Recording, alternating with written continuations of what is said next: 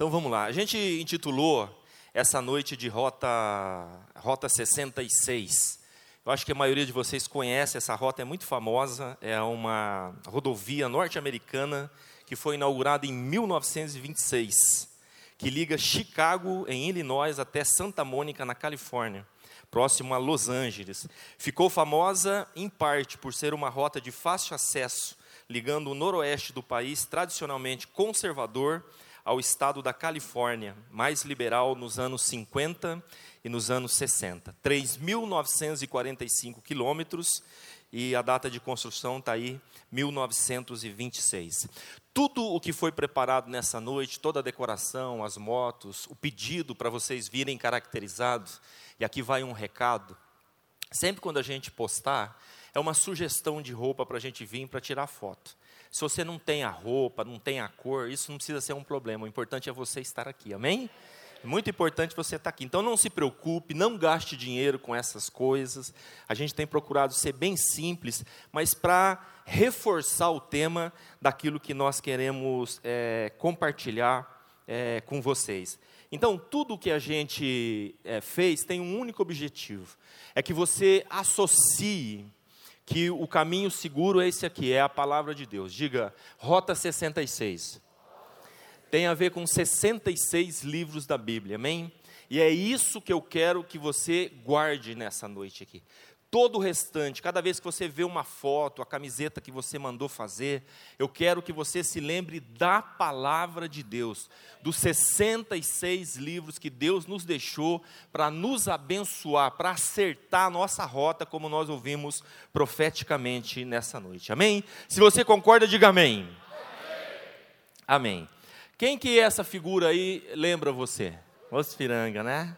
Você sabe, eu estava pensando né, no, no tema, e está tão marcante que a gente vê a imagem desse sujeito, a gente já associa com o posto Ipiranga. E qual é a mensagem que o posto Ipiranga está passando? Que tudo o que você precisa está lá no posto Ipiranga, não é verdade? Qualquer coisa que você imaginar, você vai encontrar. Isso está associado. Mas nessa noite, eu quero que você grave isso aqui, ó.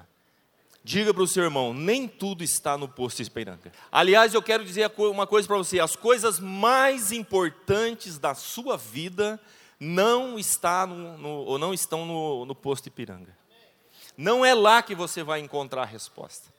Sabe, para nós pensarmos é que durante a nossa vida, e é, é a, a, a mensagem principal nessa noite, eu quero que nós façamos uma volta para a palavra de Deus.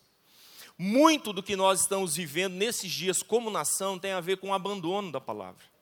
Tem a ver com o distanciamento da verdade que liberta, que cura, que restaura. E muitas vezes nós estamos, como família, vivendo crises por causa do distanciamento.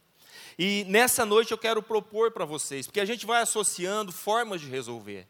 A gente acha que o dinheiro resolve, a gente acha que apenas se casando tudo vai se encaixar é, automaticamente. Às vezes começa a pensar que o psicólogo resolve, que o bom trabalho resolve, e não resolve. O que resolve, o que estrutura, o que sustenta, o que mantém a longevidade da família, tem a ver com estar aqui, alicerçado na palavra de Deus. Em Provérbios 3,6, esse eu amo esta passagem, ela diz assim: considera o Senhor em todos os teus caminhos, e Ele endireitará as tuas veredas. E nós conhecemos o Senhor e honramos o Senhor na medida que nós honramos a Sua palavra. Tem tanta gente procurando profeta para revelar isso, para revelar aquilo. Eu quero dizer uma coisa para você: Deus já deixou a vontade dele revelada. Revelada, a palavra de Deus revelada, e nós vamos conversar um pouco sobre isso. Algumas, algumas curiosidades. Livro dos Paradoxos. A Bíblia é o livro mais lido no mundo e ainda desconhecido por grande parcela da humanidade. É o livro mais amado e o mais odiado, o mais obedecido e o mais escarnecido. É o livro mais pregado e o mais combatido. Isso é estatística. E é o mais vendido também, a Bíblia. A Bíblia tem unidade plena na diversidade completa. Foi escrita durante 1600 anos por mais de 40 escritores diferentes, de culturas diferentes, em línguas diferentes, para pessoas diferentes. Em momento algum, sua harmonia foi alterada. E é por isso que ela tem o poder de nos tocar ainda hoje. A Bíblia é o único livro em que o autor sempre está presente. Sempre. Todas as vezes que você abre a Bíblia, o autor da Bíblia está ali presente você pode tirar suas dúvidas com ele. Amém? Diga assim: a palavra de Deus é tremenda. Amém? Olha o que a Bíblia fala a respeito dela mesma. A Bíblia apresenta a si mesmo. Só aqui daria um lindo sermão para a gente ministrar. Ela se apresenta como alimento, como fogo, como luz, como leite. Se apresenta como mel, como ouro, como espelho, como martelo, como espada, como semente. Se você pensar nas estações da sua vida, você vai ver que há provisão na palavra para todas elas. Há provisão para todas as estações da nossa vida. Se houver disposição no nosso coração e nos, e no, e nos voltarmos para ela. A Bíblia é um todo e não pode ser alterada. Outras obras lançam luz valiosa sobre ela, mas a Bíblia permanece incomparável, única e completa. Olha o que diz Apocalipse capítulo 22, versos 18 e 19. Você consegue ler? Vamos ler juntos, é tão importante esta passagem. Vamos lá? Eu testifico, Deus lhe acrescentará. A Bíblia basta. Tudo que nós precisamos já está já está registrado. Amém? Outra razão que torna que a torna a, o mais precioso livro do mundo é a sua atualidade. Embora escrito há milênios, sua mensagem é hoje mais atual do que o jornal que vai circular amanhã ainda. Essa fase é do Billy Graham e é verdade. As outras obras, mesmo as mais famosas, perdem atualidade porque se prendem unicamente à vida presente.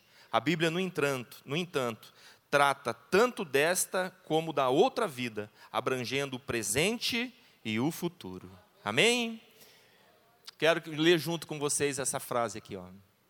Vamos lá? É impossível, amados, todas as vezes que nós compreendemos a verdade, é impossível nós não sermos tocados por ela. A palavra tem o poder de nos transformar. Diga assim, Rota 66. Eu amo a palavra. Amém? Olha só, algumas passagens, cada versículo tremendo. Vamos ler juntos? 2 Timóteo 3, 16 e 17. Toda escritura é inspirada por Deus para a repreensão, para a correção. O pastor Davi sempre diz uma frase, que ele ama os detalhes da, da palavra. E todas as vezes que ele diz isso, eu abro ali meu caderno de anotação, porque eu amo anotar os detalhes da palavra. Amo anotar os detalhes da palavra. Sabe o que essa declaração está dizendo? Que toda a palavra, ela é inspirada por Deus. Não parte dela. Na nossa jornada, muitas vezes a gente quer pegar, pincelar partes da palavra. Mas não, toda ela é útil para as nossas vidas toda, diga assim comigo, toda a palavra. Toda a palavra. Não apenas uma parte. Sabe, eu, eu admiro o, a Pedro por causa disso. Né? Nos evangelhos mostram Jesus elogiando Pedro quando Jesus está perguntando: Quem dizem os homens que eu sou? E Pedro diz assim: Tu és o Cristo, o Filho do, do Deus vivo. E Jesus elogia Pedro, dizendo: Olha, não foi carne nem sangue que te revelou. E Pedro fica contente com a palavra recebida, ele fica feliz com a palavra recebida. Logo depois, nós vemos Jesus dizendo: oh, Eu vou para Jerusalém, eu vou morrer lá. E Pedro diz: Não, isso não vai acontecer contigo. E Jesus dá uma palavra para Pedro também, dizendo assim: Arreda-te de mim, Satanás. E Pedro recebe tanto uma parte como a outra. Sabe que nós gostamos das promessas de Deus? Esses dias o pastor Davi estava falando sobre as caixinhas de promessa.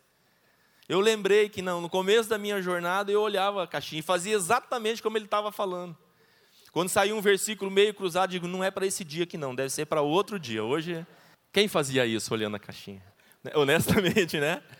Pegava um versículo, mulher, ó, Deus está falando com você aqui. Eu ligava para alguém, né? mas a gente não recebe. Mas eu preciso receber toda a palavra, diga toda a palavra. Porque toda a palavra é inspirada por Deus, para, olha, repreensão, para correção, para instrução na, na justiça. Olha outra passagem linda. Salmo 119, 105. Lâmpada para os meus pés é a tua palavra e luz para o meu caminho. Amados, no mundo que está em trevas completo, perdido, desnorteado, nós precisamos nos voltar para a palavra, para andarmos com segurança, para ensinarmos os nossos filhos a andar em segurança. É lindo isso, sabe que quando você incute a palavra nos teus filhos, eles podem vacilar aqui, vacilar, mas sempre vão ter uma rota de volta para a comunhão com Deus, por causa da palavra. Por causa da palavra. Às vezes a gente confunde, né? A gente cita até versículos assim meio fora de contexto, dizendo assim: não, o Espírito Santo vai me fazer lembrar de tudo. Os jovens usam muito isso para dizer: não, ele vai me fazer lembrar de tudo na prova. Mas se não estudar, nem o Espírito Santo vai fazer lembrar. Do que Jesus estava falando, lembrar da palavra dele da importância de amar, de se voltar, de se debruçar sobre, sobre a palavra e aprender. Olha que linda esta passagem, Hebreus 4,12. Pois a palavra de Deus é viva e eficaz, e mais afiada do que qualquer espada de dois gumes. Ela penetra até o ponto de dividir, dividir alma e espírito, juntas e medulas, e julga os pensamentos e as intenções do coração. Eficaz é aquilo que não falha, é aquilo em que há segurança, validade, infalível, seguro, válido. Essa é a palavra que o Senhor, que o Senhor nos deixou. E aqui para mim tem um segredo nesta passagem. Sabe quando a nossa alma começa a confundir as coisas, e muitas vezes nós começamos a ser guiados pelos nossos sentimentos, e a palavra de Deus diz que o coração do homem é enganoso. Né? Ela diz que em Provérbios 4, 23, sobre tudo que nós devemos guardar, devemos guardar o nosso coração, porque daqui procede as fontes de vida. Mas às vezes os nossos sentimentos, a nossa alma está gritando tão alto, que ao invés de nos deixarmos guiar pela palavra, a gente começa a ser guiado pelos nossos sentimentos, a gente começa a ser guiado pelas nossas emoções. Amados, eu estou falando para um contexto de casamento, eu estou falando para um contexto de família. Quantas vezes os sentimentos estão dirigindo casais para se separarem, para se divorciarem, abandonando a aliança que fizeram diante do Senhor, abandonando o conselho da palavra que nos é dado. Ela é poderosa. Quando você se volta para a palavra, quando você lê a palavra, ele tem o poder de entrar neste lugar, e diz o texto: separar alma e espírito. O espírito é onde está a verdade de Deus, é onde está alicerçado aquilo que é eterno nas nossas vidas. Não vai passar, vai permanecer. Mas às vezes a nossa alma, os nossos sentimentos querem confundir todas essas coisas, trazendo rotas equivocadas para as nossas vidas. Em Mateus Mateus 4,4, palavras de Jesus, diz o texto: Jesus respondeu: Está escrito, nem só de pão viverá o homem, mas de toda palavra que procede da boca de Deus. Sabe o que eu vejo aqui? Eu vejo provisão para as nossas vidas. Quando você estiver em crise, quando você sentir que os recursos que estão vindo às suas mãos não vão ser suficientes, quando o desemprego bater de forma surpreendente à sua porta, você precisa se lembrar da palavra que diz: olha, não, não é só de pão, você vai viver da palavra. Sabe o que Jesus está dizendo? Que tudo o que nós precisamos está aqui na palavra do Senhor. Toda a provisão da parte de Deus enxergar as promessas de Deus. Ele diz em Mateus 6,33: Buscai o reino de Deus em primeiro lugar, e todas as outras coisas vos serão acrescentadas. Quando eu coloco a palavra em primeiro lugar, eu estou buscando o reino em primeiro lugar.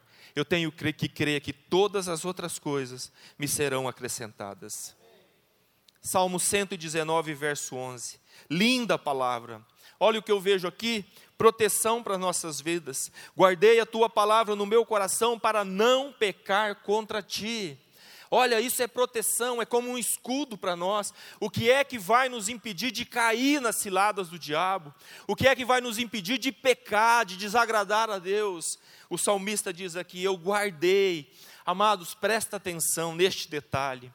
Se a palavra está nos falando sobre guardar, é porque tem alguém interessado em roubar. E nós precisamos guardar com zelo. Sabe que às vezes nós somos roubados de forma sorrateira. A gente não percebe que está sendo roubado outras atividades começam a aparecer, a gente abandona a nossa vida devocional, a, nós abandonamos a nossa vinda aqui na sala de oração, que tem sido um tempo tão maravilhoso para nós estarmos na presença de Deus. Hoje estava ouvindo o Ormizo falar, viaja a semana inteira, na sexta-feira ele chega, é aqui que ele vem descansar, aliviar, se aquietar na, na presença do Senhor. Olha, não é que você, você pode ter esse lugar na sua casa, mas presta atenção, nós precisamos decidir no nosso coração em guardar aquilo que Deus tem nos confiado. Não permita que o diabo, sabe, uma coisa é você chegar na sua casa e ver sua casa arrombada. É nítido, você viu, entraram, pegaram, levaram. A outra coisa, estratégia maligna, é quando você começa a ser roubado sem perceber, devagarinho. E quando você vê, você está sem nada. Então, Guardei a tua palavra no meu coração para não pecar contra ti. Olha outra declaração linda do Senhor. João 17 é a oração que o Senhor faz pensando em nós, naquele, nas pessoas daquele tempo, e em todas as gerações que seriam alcançadas ainda. Ele diz assim: Dê-lhes a tua palavra. Ele está falando com o Pai. Santifica-os santifica na, na tua verdade. A tua palavra é a verdade. Você pode dizer comigo assim: a tua palavra é a verdade. Diga para o irmão do seu lado: a palavra do Senhor é a verdade. Presta atenção num detalhe. Não é verdade, porque aí existem muitas verdades. É artigo definido. É a verdade. Diga a verdade.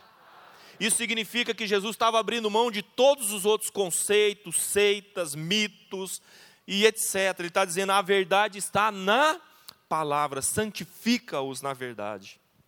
A tua palavra é a verdade. E esse versículo aqui eu amo desde bem jovenzinho, né?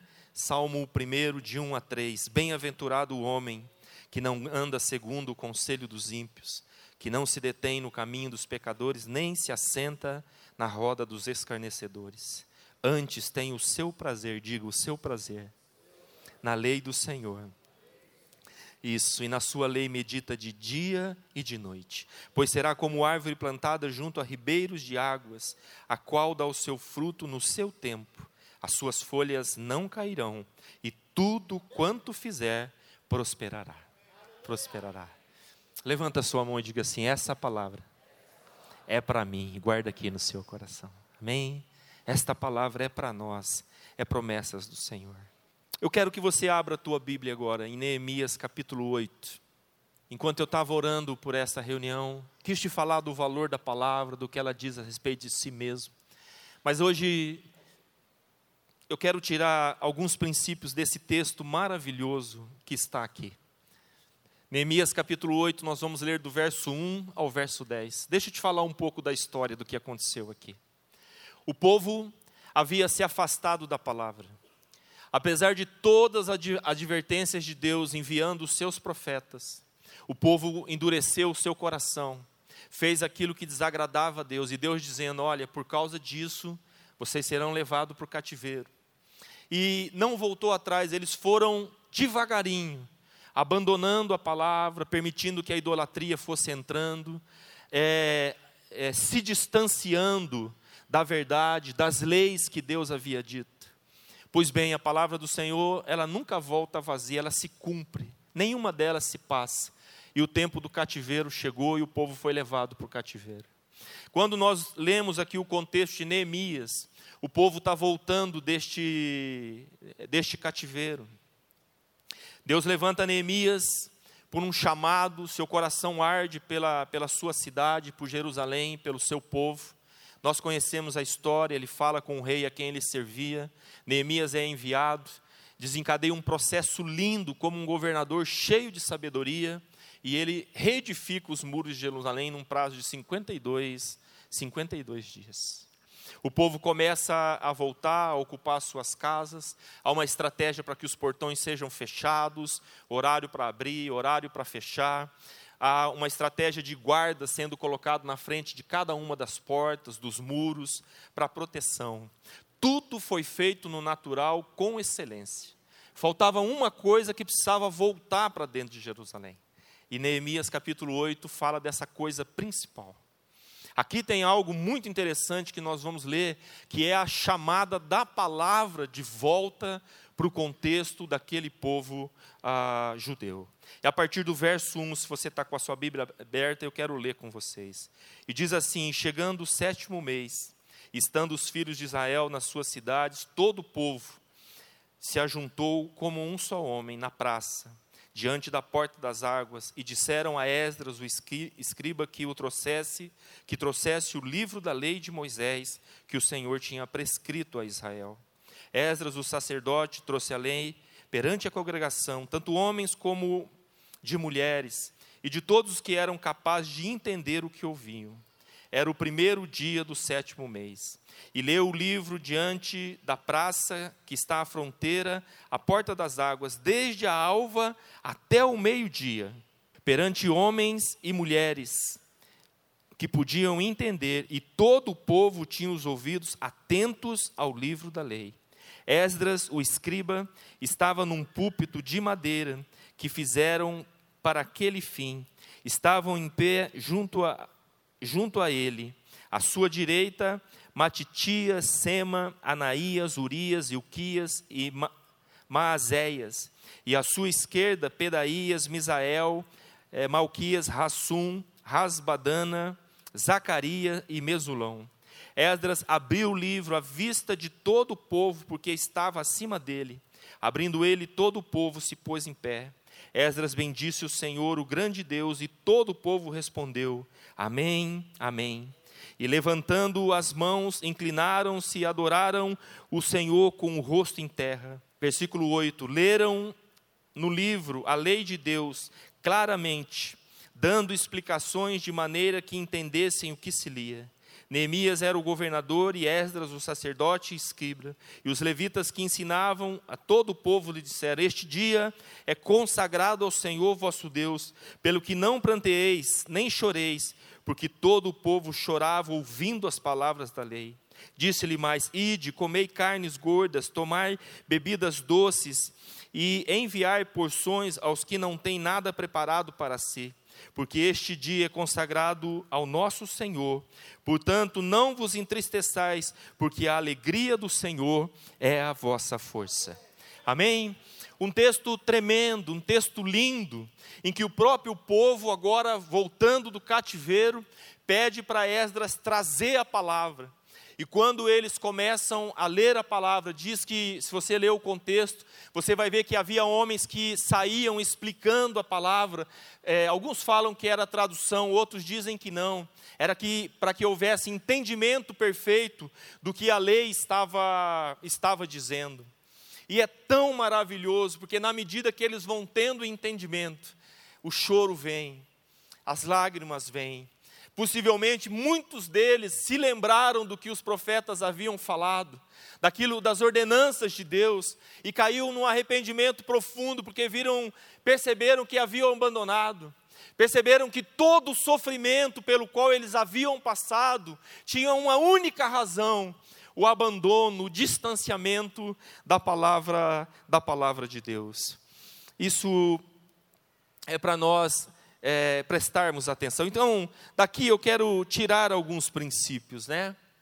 Ah, fiz algumas anotações. Qual a razão dos muros destruídos, do cativeiro? Foi porque deixaram a palavra. E Deus diz em Zacarias 1:3: Assim diz o Senhor dos exércitos: Tornai-vos para mim, diz o Senhor dos exércitos, e eu tornarei para vós, diz o Senhor dos exércitos. Então eu quero ser mais específico aqui com vocês.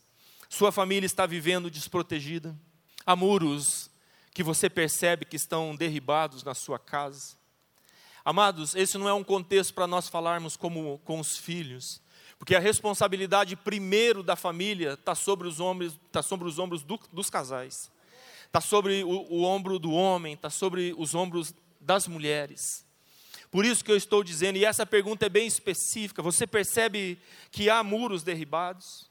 Vocês estão presos, cativos, em algumas áreas da sua, em algumas áreas da sua vida? Quem sabe em vícios, quem sabe em finanças, quem sabe relacionamentos quebrados.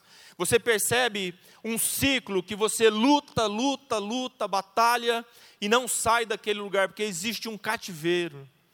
E eu quero extrair alguns princípios nessa noite e depois nós orarmos juntos, porque eu creio que Deus nos trouxe essa noite para ser uma noite de libertação sobre as nossas vidas. De um novo, de Deus realmente como foi profetizado, colocar uma nova rota para nós andarmos juntos. Diga, juntos. Andarmos juntos, amém? Então, Deus está nos chamando. Você estava indo para um lugar e Deus está te fazendo voltar agora para a palavra de Deus, amém? Então, primeiro princípio, diz lá, chegando o sétimo mês, se você está vivendo um tempo assim, de muros derribados, ou percebendo que há um cativeiro, com alguém da sua casa, alguém da sua família, quero orientar você nessa noite. Marque a data, coloque na agenda, pare de procrastinar. Você precisa agir urgentemente. Diga para a pessoa do seu lado, é a partir de hoje, amém, amados? É a partir de hoje, é a partir de hoje. Marca a data, coloque na agenda. Nós temos a sensação, nós precisamos nos mobilizar, primeiramente como casal. Nós precisamos marcar um tempo de jejum na nossa casa. Nós precisamos nos levantar, enxergar aquilo que está acontecendo, não nos conformarmos com as situações que estão nos cercando. Dificuldade financeira longa, problemas com os filhos, seja em qual área for, na área moral, na área na escola, você está enfrentando uma batalha, nós somos os primeiros que precisamos nos levantar. Marque a data. Pare de procrastinar. Pare de adiar, pare de achar que as coisas vão acontecer de forma automática. Deus está, quem sabe, permitindo esta situação, porque Ele quer esticar você, Ele quer unir vocês, Eles querem, eh, Deus quer derramar graça, permitir que você tenha uma experiência profunda com Ele. Se você crê nisso, dê um grande aplauso ao Senhor. Número dois, una sua família, mobilize cada membro. Diz o texto ainda no verso 1: todo o povo se ajuntou como um só homem. Mobilize a sua casa. Amados, não desista, viu, dos seus filhos. Não ache que é um caso irremediável. Não pense que o seu casamento não tem solução. Isso não é verdade. Isso é uma mentira do diabo. Amém? É uma mentira maligna o seu casamento. Olha, eu creio no que diz João 11. Jesus disse: Lázaro estava morto há quatro dias. Ele disse: Se você crê, falando para as irmãs de Lázaro, você vai ver a glória de Deus. Se Deus, se Jesus ressuscitou Lázaro há quatro dias, sabe o que significa para nós, amados? Que tudo pode ser feito que Deus tem poder para fazer todas as coisas, para restaurar, para ressuscitar o teu casamento, para fazer coisas novas, para trazer o teu filho, para sarar o teu coração, para sarar as tuas emoções, para botar um fim nesse ciclo de ofensas que muitas vezes nós entramos como casal e não saímos. A gente gasta tanta energia tentando mudar o outro. Basta um coração quebrantado para que o milagre aconteça no casamento um coração quebrantado, que se coloque na brecha, que diz: Deus, não vou abandonar, vou crer, vou orar, vamos jejuar, vamos batalhar pela nossa família. Deus nos uniu para irmos juntos até o fim, amém? Número 3, traga a palavra, traga a palavra para o contexto da sua família. E disseram a Esdras, o escriba, que trouxesse o livro da lei de Moisés, que o Senhor tinha ordenado a Israel. Olha, nós recebemos aqui de púlpito, essa igreja é uma igreja que tem compromisso com a palavra. Nós somos abençoados pelos nossos pastores, que a cada domingo, e nós do presbitério, aqui nós somos testemunha, porque convivemos com o nosso pastor no dia a dia. A gente sabe todo o tempo que ele retira para buscar a palavra, para orar, para jejuar. Todas as vezes que ele se coloca para ministrar aqui, é boca de Deus para as nossas vidas. Mas, amados, isso é parte do processo. Nós precisamos levantar a palavra na nossa casa, na nossa casa, na sua família, na sua devocional. Os seus filhos precisam perceber que você tem compromisso com a palavra. Os seus filhos precisam ver você citando versos da palavra, porções da palavra. Os seus filhos precisam ver, mulheres, versículos escritos pela casa, colados na geladeira, colados no espelho do banheiro. Cada vez que nós temos contato com a palavra, a palavra nos transforma nós vimos aqui, ela se declara como um espelho. Nós olhamos, nos enxergamos e o processo de transformação começa, começa na nossa vida. Busque a verdade, não apenas os resultados. Nós vivemos dias em que pessoas estão buscando muito resultado, vem para a igreja em busca de um resultado.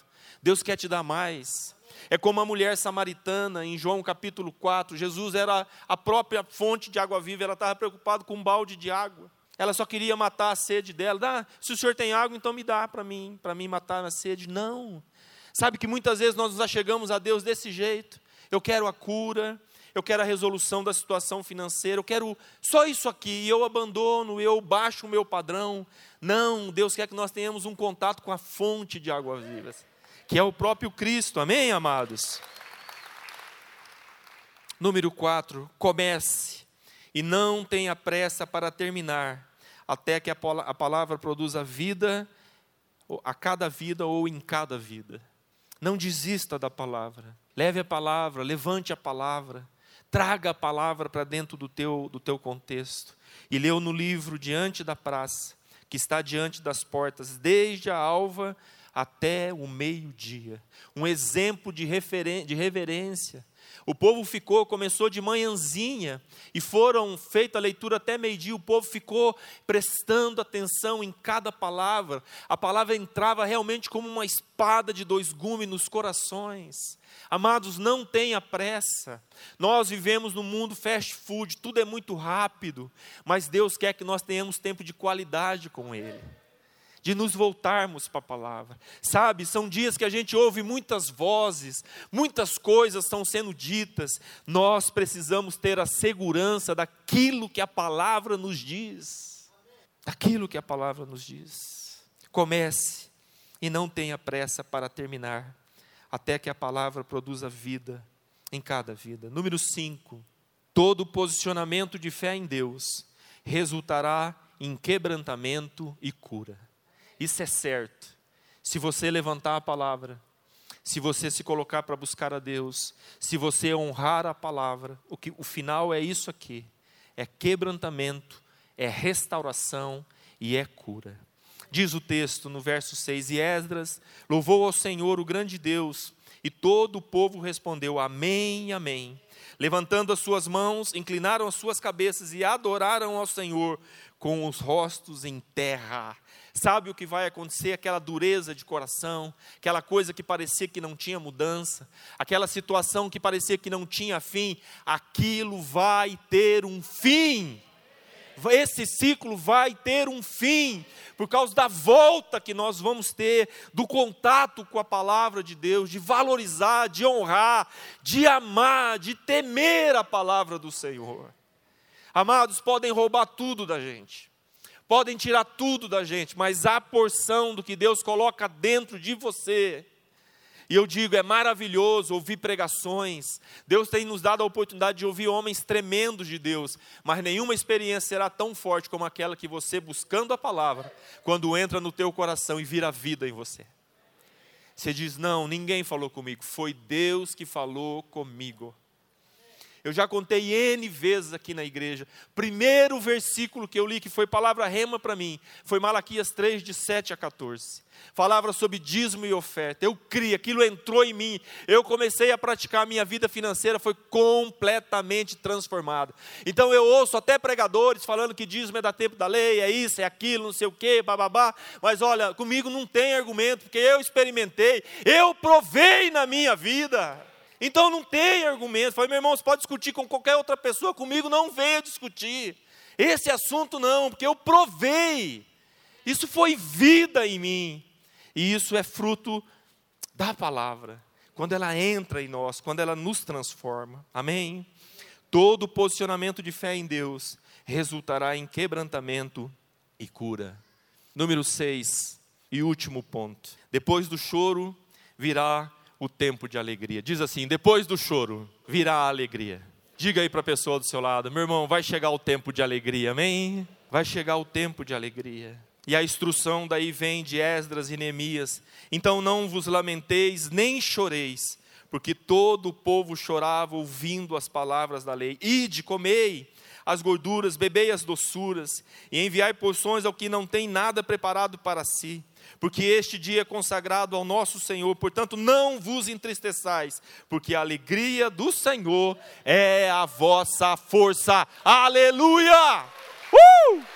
Depois do choro, vai vir o tempo de alegria. E se você caminha muito tempo com Deus, você sabe disso. A gente passa pelo vale, Deus está lá com a gente, nos sustentando.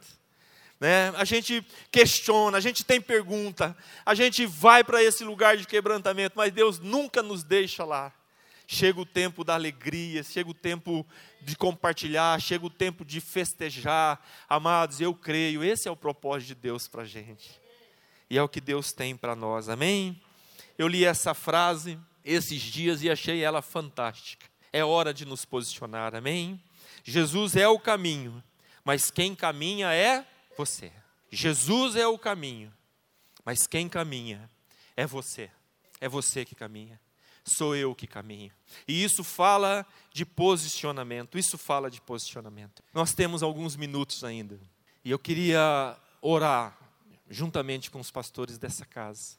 Deus te trouxe aqui porque Deus deseja curar a sua vida. Deus deseja curar o seu casamento. Deus deseja botar um fim nesse ciclo que parece que vai te roubando as energias.